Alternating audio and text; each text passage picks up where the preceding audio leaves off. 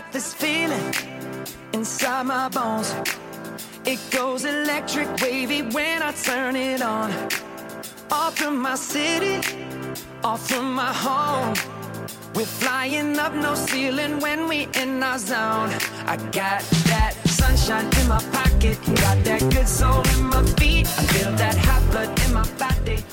大家好，欢迎收听共感，我是 Lovey。今天我们要来分享的是罗英石 PD 特辑下三十三餐与新婚日记。我们已经连续两期分享了罗英石 PD 的节目，将他的节目分成了经典异能和治愈系两个类别。前面介绍了经典异能的《两天一夜》和《新西游记》，治愈系的花样系列上一期也说完了。那今天就是罗 PD 特辑的最后一期。我们来看《三十三餐与新婚日记》。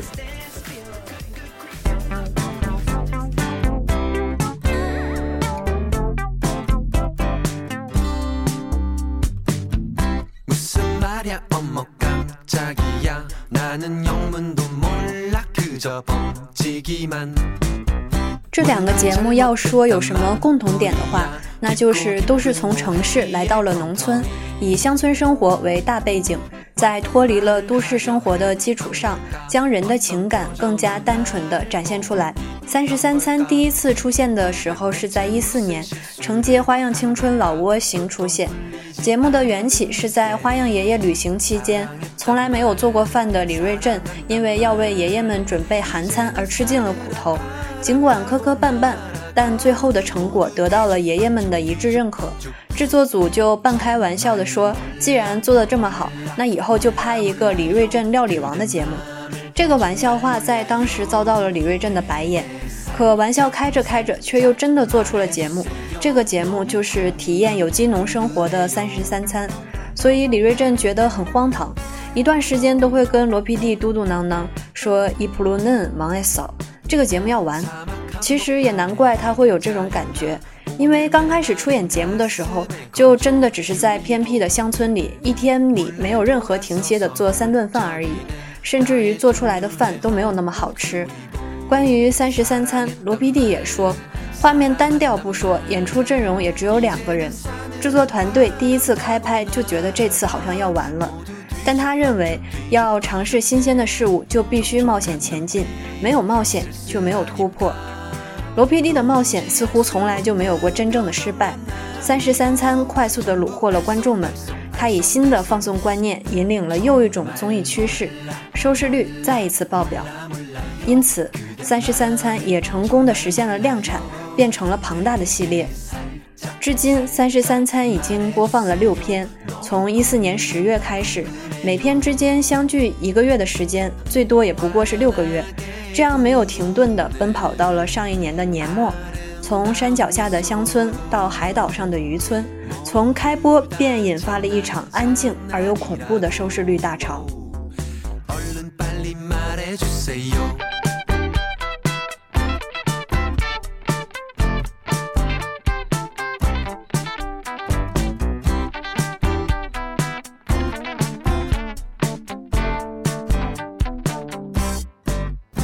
三十三餐的开篇是在江原道京善郡的农村里，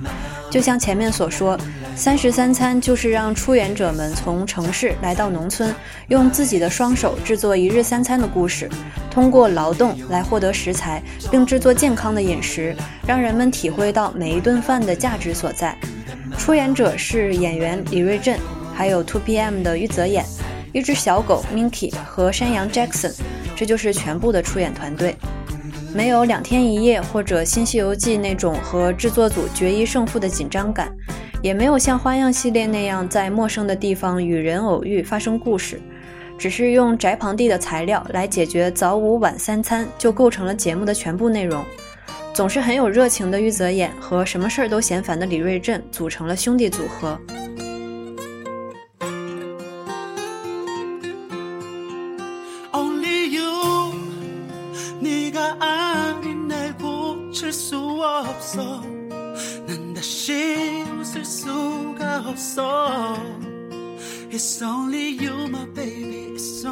玉泽演作为出演者还是很让人开心的，毕竟在爱豆全盛期，2PM 还是很优秀的。玉泽演也让很多人心动过，在那个时候他叫做野兽偶像秦松斗，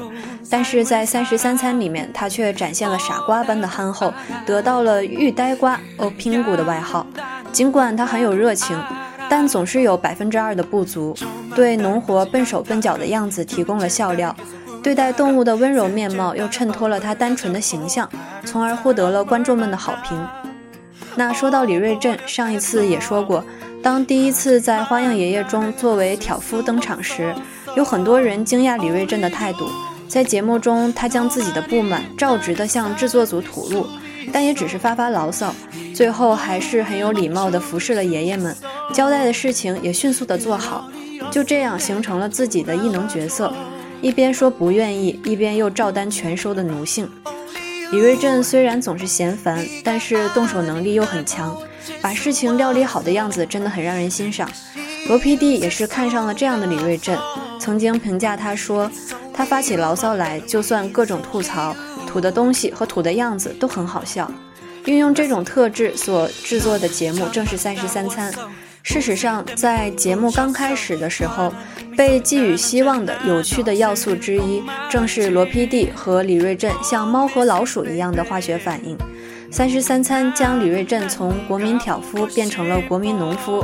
而只是为了满足罗 PD 个人幻想而开始的正体不明的节目，给了韩国艺能界一棒，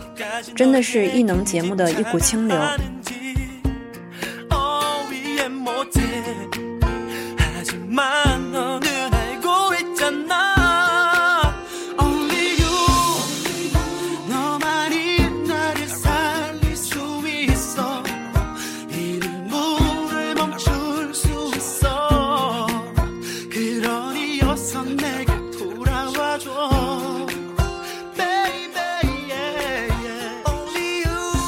在介绍拜托了冰箱时，在说吃饭放送时提到了三十三餐。其实三十三餐是美食节目的延长线。给我印象深刻的饮食有用羊奶制作乡村乳酪沙拉，用石磨磨咖啡喝卡布奇诺，还有随时可以从宅旁地摘来的新鲜蔬菜和水果，在锅盖上烤肉，还亲自腌萝卜泡菜，甚至自己做烤炉制作面包。那罗 PD 本人是一个很热爱旅行的人，所以旅行元素一直都在他的节目中出现。他说，当说到旅行的时候，就想起了农村，在屋檐下听雨水滴落的声音，坐在木廊台上喝着米酒，这些都是我累了的时候会常常想起的画面。正好最近又流行归农返乡，所以觉得应该做一档像《三十三餐》这样的节目。没有欧洲的自然风光，南美洲的神秘，也没有爷爷、音乐家和青春，看似并没有什么特别值得说的魅力。但三十三餐中含有基本的料理、旅行、假日、悠闲等这些现代人想要享受的素材，所以它理所应当的受到了各个年龄层观众的喜爱。对于在家里没有可以一起吃晚饭的职场人而言，三十三餐是让单身饭桌不再孤独的同伴。而作为晚上十点钟的综艺，又吸引了享受饮食题材的三十岁中后期到四十岁中期的主妇，在这种平和的气氛中，可以和家人一边吃宵夜一边谈话。而另外一个意想不到的受众群体，则是草食男。草食男是指比起恋爱更注重自我管理的男人们，他们对于料理具有兴趣，享受一个人的旅行。也乐于寻找属于自己的风格。玉泽演和李瑞镇做一顿饭需要两个小时，期间并不怎么说话。他们忙碌的二十四小时和草食男在自己身上花费的时间取向又是相似的。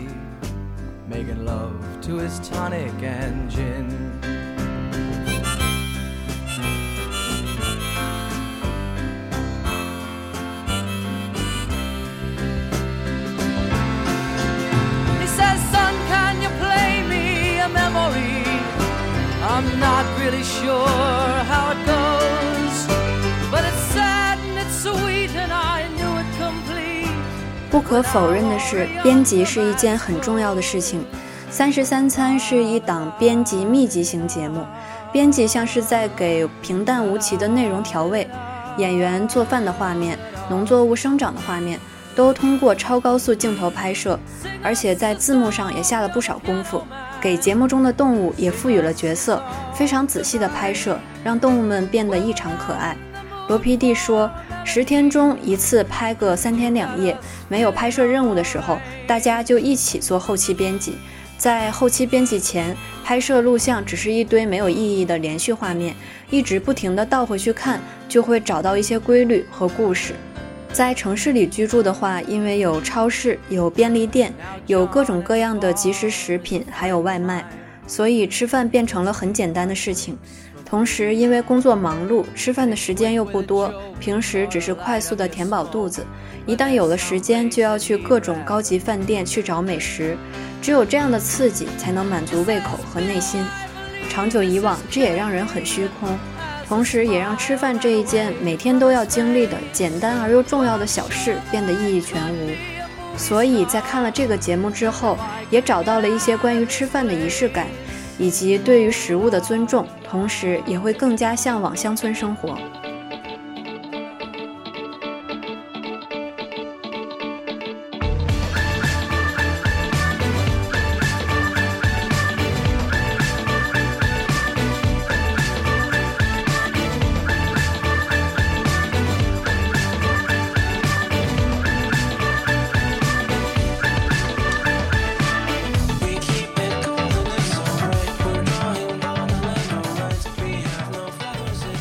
十三餐分为两个系列，就是陆地和海岛。而在第一季的三十三餐大获全胜后，一五年一月，三十三餐渔村篇便诞生了。它的受惠者是车胜元、刘海镇、孙浩俊。车胜元、刘海镇作为电影演员，本是不轻易参加综艺节目的明星，他们的参演令人十分兴奋。而孙浩俊则在《花样青春》后以嘉宾身份参加了《三十三餐》，并以奴隶的形象成功获得了人们的好评。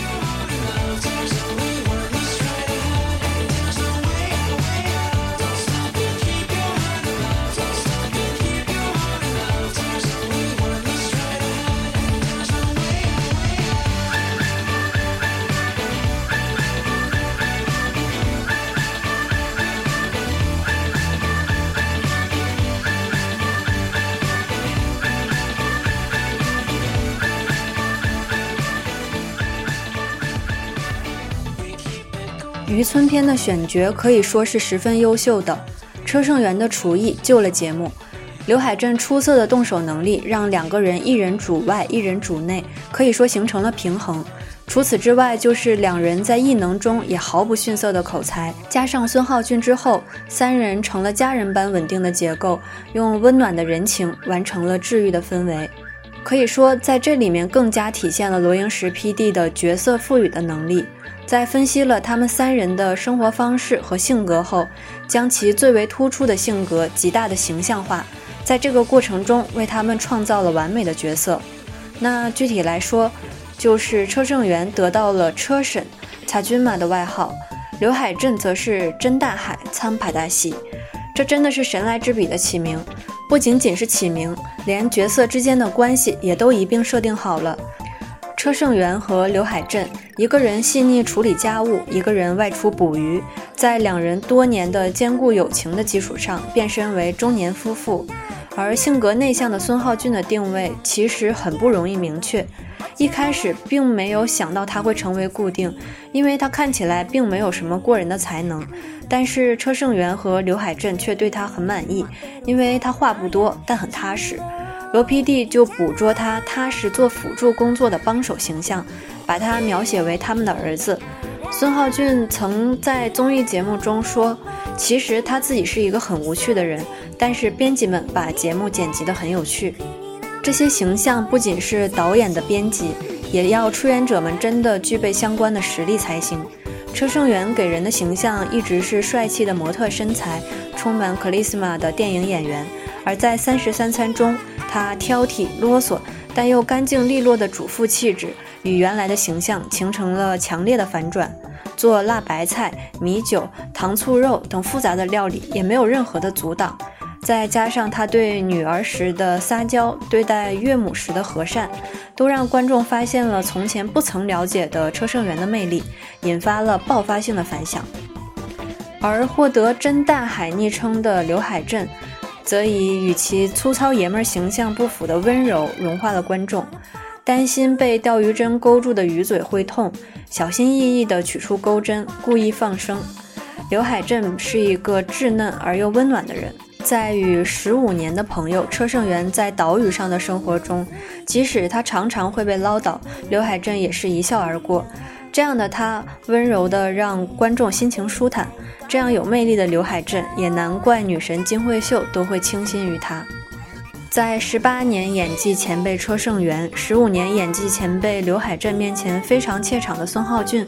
看着出生不到四个月的小狗三切，却放下紧张的样子，勾起了观众的自动微笑。也因为他，孙浩俊毫无污染的纯粹感更加突出了。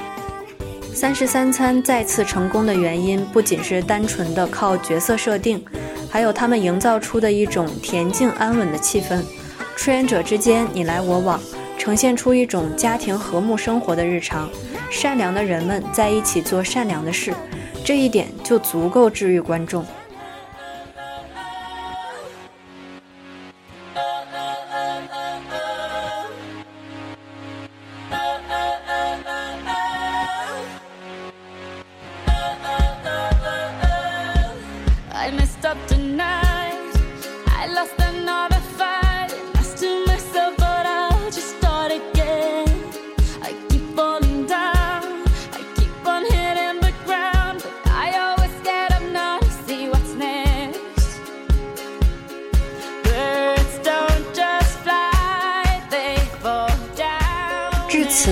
形成了三十三餐的两大山脉，由李瑞镇领导的陆地派和车胜元领导的海岛派。两个队伍各自进行了两季的节目后，节目组对他们进行了交换。车胜元搭载新成员南柱赫来到了陆地，李瑞镇也带着 Eric 和尹君相来到了海岛。一六年七月播出的全新一季三十三餐已经是第五篇。渔村篇全部人员移动到全罗北道的高场，而新成员南柱赫与孙浩俊一起形成了兄弟效应，也加入了这个家族。高场篇的三十三餐再一次轻松取得了破十的收视率。刘海镇由于电影行程很晚才加入到拍摄中，从他的这一次缺位中也让人们明白了他是不可或缺的，尤其是对于车胜元来说。之前就一直因为没有人能接受自己的大叔搞笑而感到可惜的车胜元，因为刘海镇的登场而感到十分的高兴。刘海镇就是那个能打开车胜元开关的人，而刘海镇也表示，比起晚才岛，房子变得特别好，和车胜元异口同声的表示喜悦，展现了夫唱妇随的样子。这两个人绝对是一加一大于二的。在南柱赫加入之前，孙浩俊一直是在车胜元和刘海镇身边的一个跑腿的忙内，而这一次南柱赫成为了他的弟弟，两个人就像军队的前后辈一样，形影不离地干着各种活，一起毛手毛脚，非常有趣。孙浩俊也会开南柱赫的玩笑，通过和之前不同的滑头的形象，展现了全新的趣味。而陆地相对海岛优越的料理条件。也让车胜元有了更宽广的发挥空间，以不比任何一个主妇逊色的熟练料理手艺，再一次让人们惊讶。与此同时，他又照顾着有着儿童口味的南柱赫，在辣炖鸡块里放年糕等等一些细小的部分都能够一一记在心里。从前他也有照顾孙浩俊喝牛奶的这个细节。所以说，看过的人就知道车胜元这种细心温柔的样子特别具有魅力。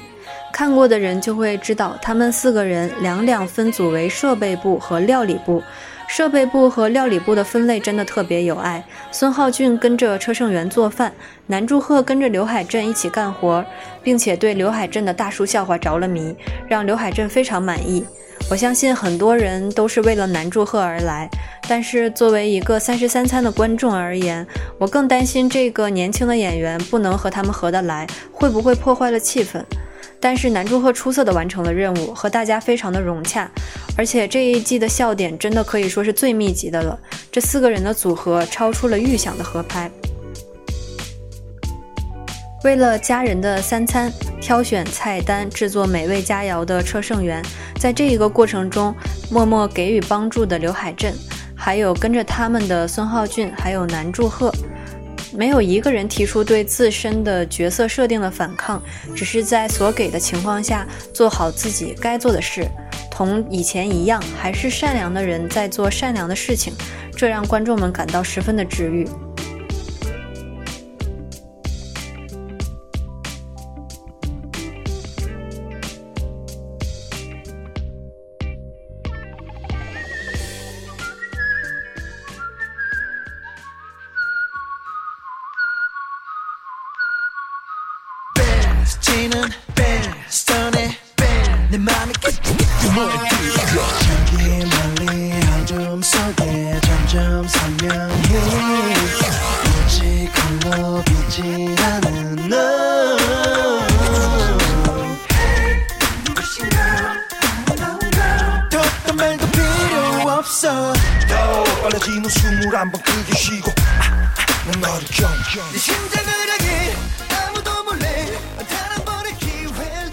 那相对应的是，陆地出身的李瑞镇也来到了海岛德良岛，甚至他考取了驾驶船类的驾照。而新的成员是神话的 Eric，还有演员尹君相。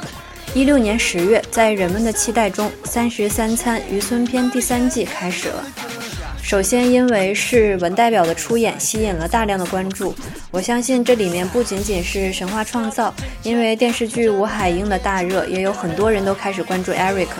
因此这一次的三十三餐得到了很多的瞩目。在这里，Eric 是料理担当，其实这是一件让人很惊讶的事情。大概在一二年还是一三年的时候，神话放送里，Eric 还不会做饭，所以当时我和朋友还猜测这个人肯定是有了人了，所以才会这般的进步。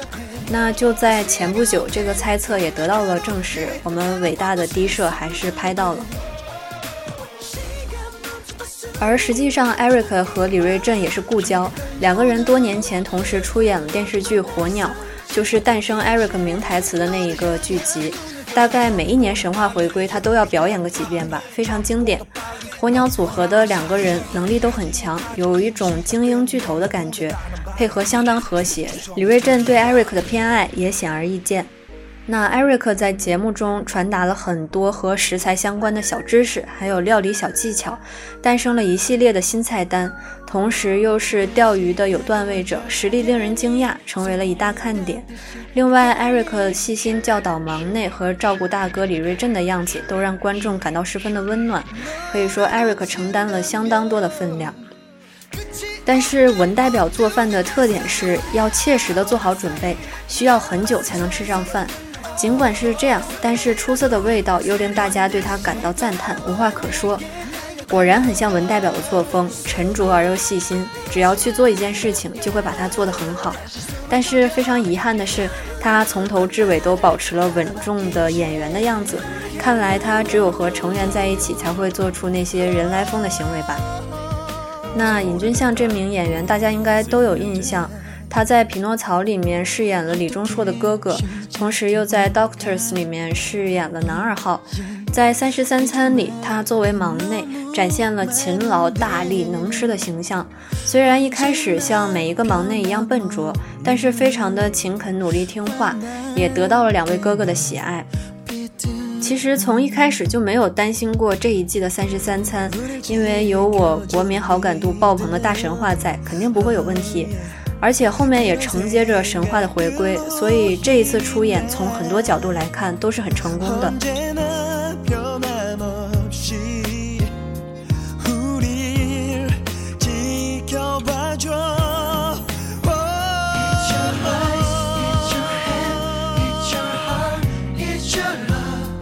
三十三餐播放至今已经两年多了，而在两年期间，他一直受到了观众的喜爱。曾和《无限挑战》一同成为国民最喜爱的节目，是现实和娱乐相结合的产物。远离都市的忙碌与喧嚣，投身乡村的闲适与宁静，摒弃都市的浮华，寻找乡村的朴素。它表面看起来平淡无奇，没有特点，但却能敏锐地洞察现代人的内心，再一次证明了罗 PD 不俗的实力。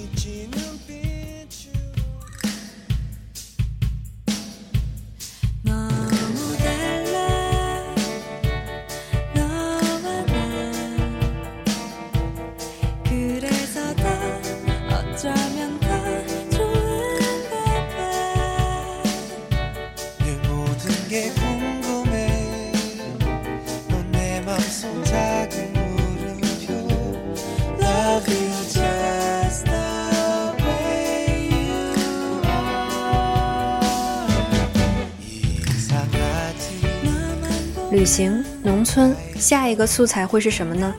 在假想婚姻、假想恋爱节目遭遇观众们排斥的时期，罗 PD 带着新婚真人秀《新婚日记》回到了观众身边。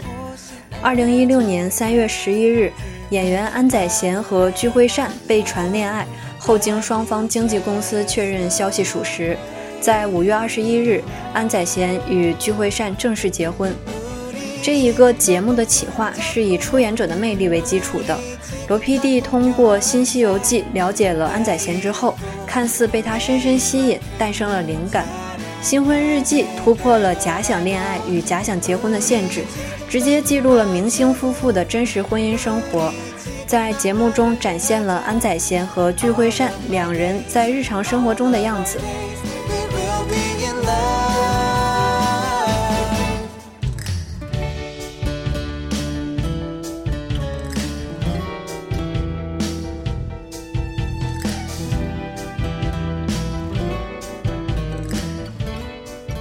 观众们可以在电视机前看到这一对年轻美丽的新婚夫妇吃什么、穿什么、做什么，而综艺性的趣味则变成了第二个需要关注的问题。如果说你还没有结婚，那么就可以间接的体会到别人的新婚生活；如果说你已经结婚，那么就可以比较体验与自己的生活有什么不同。尽管很难估计它的趣味性和感动性。但是超越了之前有线台或者无线台播出的无数假想结婚综艺和恋爱综艺节目，就真实夫妇综艺这一点，还是很新鲜的素材。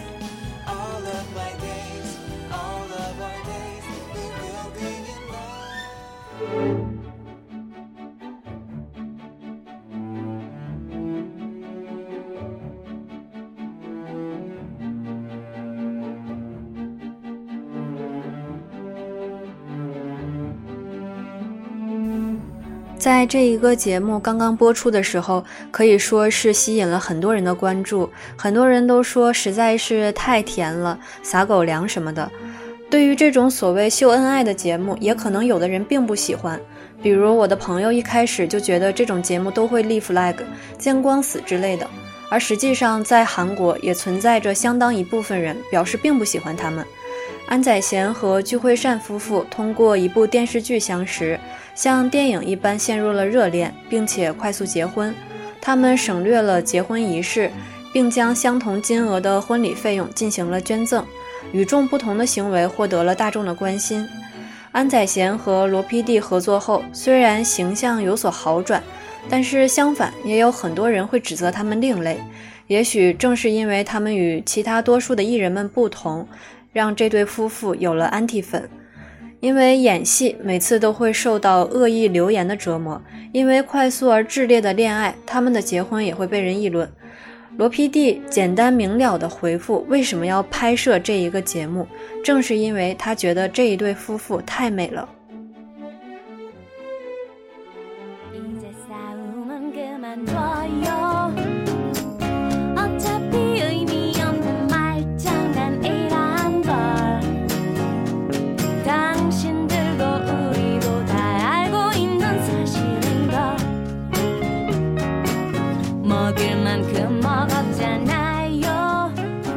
其实，由于我对于罗 PD 的这种熟悉和信任感，我对这对夫妇并没有反感，也没有像网上那么过分炙热的追捧，什么撒狗粮、土狗的说法，其实都是在消费话题的热度。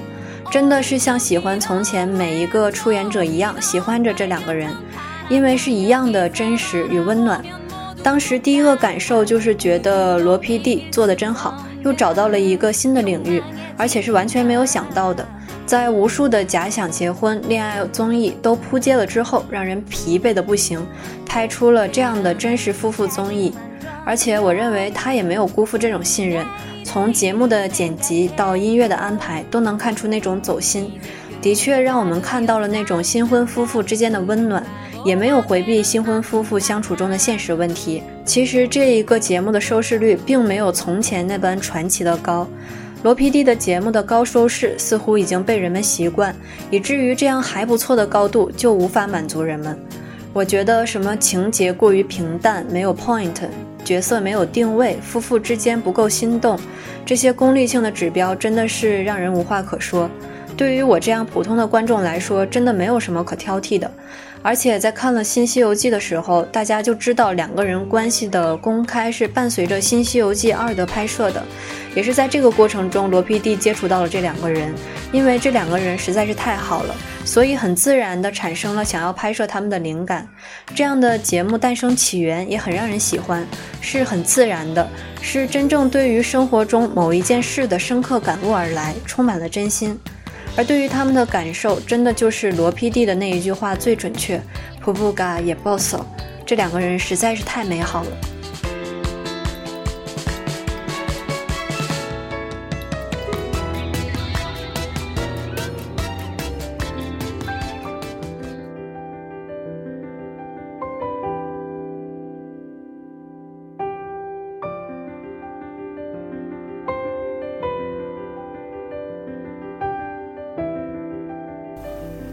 我相信大多数人对于具惠善的认识还停留在韩版的花样男子，但是在看这个节目之前，我就知道具惠善其实是一个很有能力的人。尽管他的曝光率似乎没有那么高，但他不仅是一名演员，还做过导演、编剧、作曲，出版过自己的小说，办过画展，钢琴实力不俗，还举办过演奏会。这样的一个女演员是不会让人讨厌的，至少我是很佩服她的。而其实，相对于具惠善、安宰贤这样一个模特出身的帅哥演员，似乎都相对暗淡了。他自出演《来自星星的你》中千颂伊的弟弟后，被观众熟知。两个人的新婚生活真的是很甜蜜的。安宰贤是一个非常细心的人，能够把生活照顾得非常仔细，是生活型的人。而具惠善是典型的艺术家类型，非常需要自己的空间来弹钢琴、画画来创作，也会有自己的小情绪。其实可以说两个人是非常不同的。所以当我听到这一个节目主题曲的第一句时，我就已经很有感触了，因为第一句唱的就是“你和我是那么的不同”。两个人的新婚生活就是在这样的差异上展开的。你能看到他们彼此适应、迁就的样子，节目也放出了他们因为生活的争执。你看到两个人开诚布公的探讨，也对婚姻有了新的认识。安宰贤真的是一个很体贴的人，不仅是在《新西游记》里，在《新婚日记》里，他也对制作组说，这可能是两个人最后一次一起出现在一个节目中。所以他希望能让大家看到妻子可爱的一面，让大家知道妻子是一个非常可爱的人，自己的形象哪怕差那么一点儿也没有关系。不管节目的反响如何，聚会善有这样的一个人照顾，他的平生都会很幸福。那除了新婚生活之外，节目同样展示了大量的乡村生活的细节，如何自己制作自然的饮食，烧柴取暖。更不用说自然的风光，这一切都为他们的新婚生活笼罩上了一层非常温暖的光芒。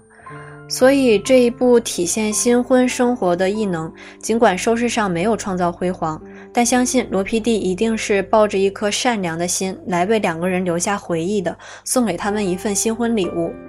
婚姻生活有着很多的困难，希望两个人以后能够好好的走下去。